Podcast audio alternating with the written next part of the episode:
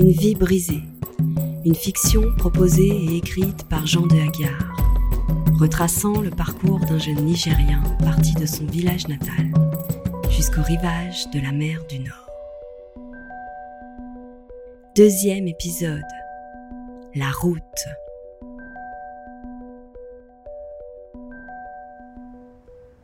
La nuit était noire et n'avait pas encore fait place au soleil levant, au tumulte de la ville. Il n'avait pas dormi, plutôt veillé, dans un engourdissement d'essence qui lui faisait percevoir de manière floue un bus qui s'en allait, la fumée d'une cigarette, le ronflement d'un dormeur. Il se leva, s'étira, puis se mit lentement en route vers l'endroit où l'ami d'Ismaël l'attendait à trois heures. Il avait faim et soif, mais tous les magasins étaient fermés, et il lui faudrait encore patienter un bon moment avant de s'alimenter. Il distingua une ombre dans la nuit. C'était celle d'une petite camionnette vitrée, toutes trois sorties d'un dessin animé ou d'un film comique, avec sa carrosserie rouillée et cabossée, ses pare-chocs de travers et ses multiples autocollants, vantant des marques de bière, de lessive ou de soda.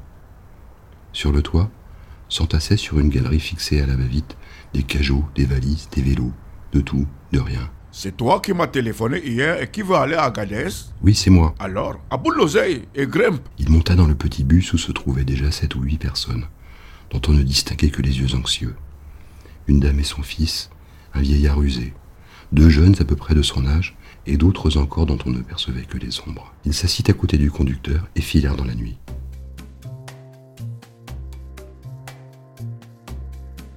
Passé le boulevard du 15 avril, ils laissèrent la mosquée Prince Sultan sur la gauche et sortirent de la ville. La route nationale se déroulait maintenant devant eux. Long ruban noir éclairé par les deux globes pâles de phare s'éteignant par intermittence. Le chauffeur n'était pas désagréable au fond. Il lui sourit, fumant une cigarette, la fenêtre ouverte, tout en fredonnant d'étranges mélopées. Lui aussi respira l'air de son côté, laissant son esprit vagabonder et se souvenir de la journée d'hier. Tout s'était passé très vite, dans un vitrail d'émotions, d'excitation, d'événements nouveaux. Il en restait un peu sonné, comme ivre. Pour la première fois, il sentit monter en lui un sentiment étrange, fait d'appréhension et de curiosité tout à la fois. Bientôt, le soleil fit son apparition, montant lentement dans le ciel derrière les collines. Ce n'était encore qu'un demi-cercle d'un orange violent, mais bientôt il imposerait jusqu'au soir aux hommes, aux animaux et à la nature de vivre dans une épuisante fournaise. Hé les amis, il y a un village à quelques kilomètres.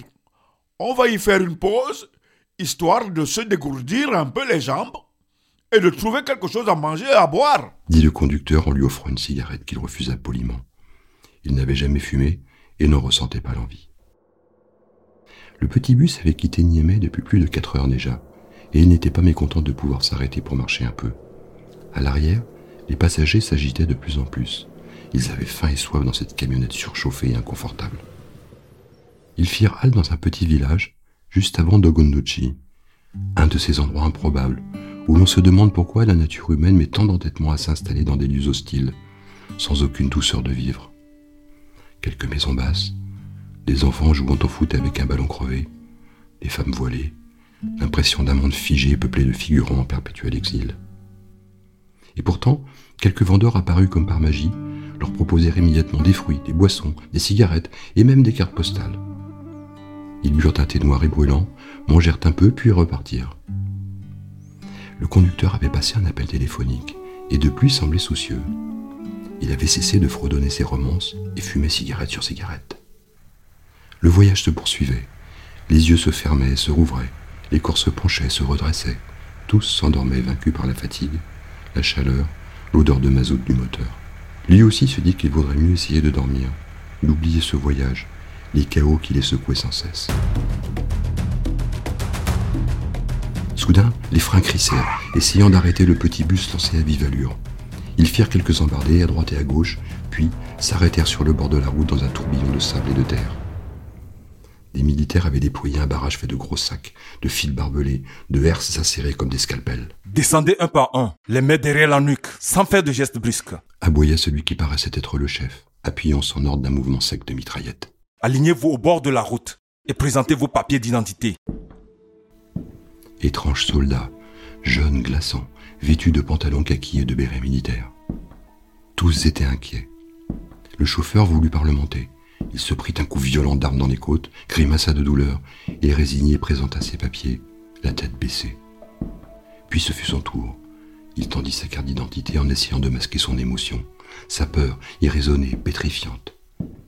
Il croisa un instant le regard de l'officier, un regard froid, minéral, qui le liquéfiait encore plus. Le militaire continua l'inspection des documents de chacun. Quand il eut fini, et sans mot dire, il désigna de sa mitraillette quatre personnes qu'il isola du groupe. Ceux-là n'étaient pas des Nigériens et devaient rebrousser chemin, marcher jusqu'à la prochaine ville ou errer dans cet endroit décharné et écrasé par le soleil. La mère et son fils étaient de ceux-là. Le vieillard prit la main du garçon pour tenter de le rassurer. Un des jeunes gens mis de côté lui aussi cachait mal ses larmes. On les vit longtemps à travers la vitre arrière du bus qui s'éloignait, debout, abattu, silhouettes sans passé ni avenir, ombres inexorablement broyées par une mécanique sans pitié. Personne ne parlait plus maintenant. Il régnait dans l'habitacle un silence épais, et tous se jetaient des regards, vite détournés, tant l'émotion de l'un faisait écho à ce qui était la sienne. Ces voyageurs venaient de petites villes et avaient vécu jusque-là une existence qui, si elle avait été traversée par de nombreux malheurs, n'avait jamais connu un tel degré d'inhumanité. Ces militaires à la force bestiale, l'abandon de ces gens au bord de la route, comme des animaux dont on se débarrasserait à la va-vite, tout cela avait créé en eux un dégoût, une nausée. Plus loin, il y eut un autre barrage, et ce fut encore la même dureté, la même violence qui les laissa désarmés, humiliés, salis.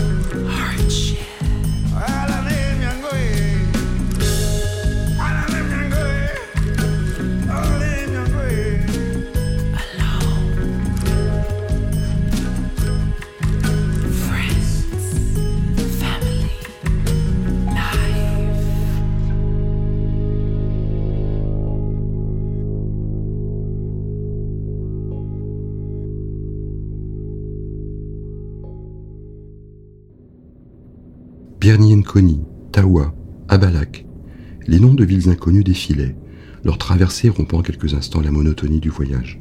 Le paysage maintenant avait changé. Le sable, les dunes se disputaient l'espace, et au loin se dessinaient les silhouettes de cavaliers touaregs, longeant une ligne de crête que le soleil couchant rendait encore plus mystérieux. C'était le soir. Perdu dans ses sombres pensées, il ne vit pas se dessiner les contours d'Agadez. Très vite, ils furent devant la grande mosquée, termitière géante faite d'argile rouge, le même rouge que la terre des ruelles, que les maisons basses et sales. Après l'hôpital et le commissariat, ils débouchèrent sur la place de la République, tournèrent à gauche pour s'arrêter devant la gare routière. Agadez, Agadez, terminus, tout le monde descend. Hurla le chauffeur en klaxonnant, content de sa plaisanterie. Ça y est, on est arrivé? Demanda quelqu'un. Oui, on y est. Et pressez-vous de descendre. Je n'ai pas fini ma journée, moi. J'ai un petit rendez-vous particulier. Dit le chauffeur d'un air égrillard. Tous descendirent du bus, épuisés, mais heureux d'être enfin arrivés sains et saufs.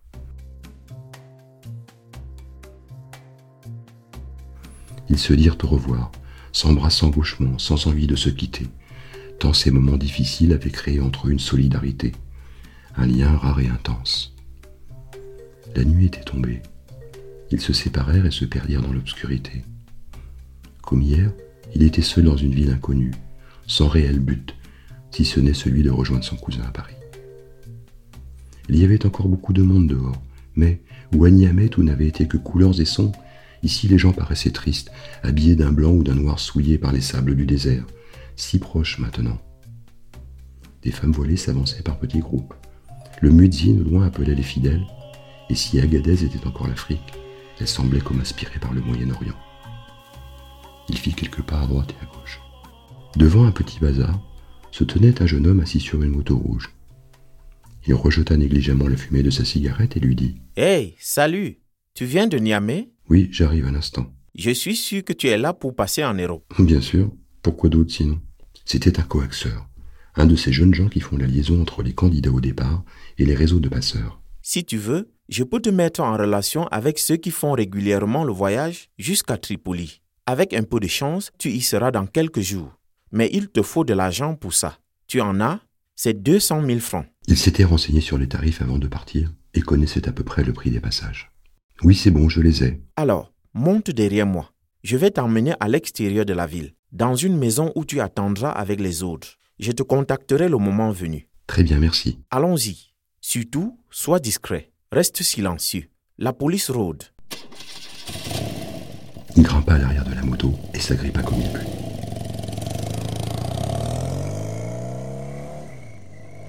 Très vite, ils sortirent de la ville, tout phares éteints.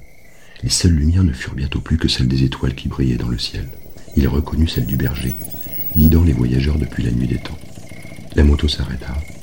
Ils en descendirent et se dirent au revoir. Le coaxeur lui dit en chuchotant. Rentre à l'intérieur. Je te donnerai des nouvelles le moment venu. D'accord, à bientôt. Il poussa un rideau de chanvre tenant lieu de porte à une maison presque invisible dans la nuit. Une cour, puis un autre rideau, le firent accéder à une pièce où s'entassaient des corps, des êtres, ceux qui seraient désormais ses compagnons dans une aventure où tous n'étaient mus que par un seul sentiment, l'espérance, même ténue d'une vie meilleure. Explorateur des temps modernes, il partait sans rien, pensant revenir avec tout, chargé de trésors, ivre déjà d'hypothétiques succès, qu'il pensait être des certitudes.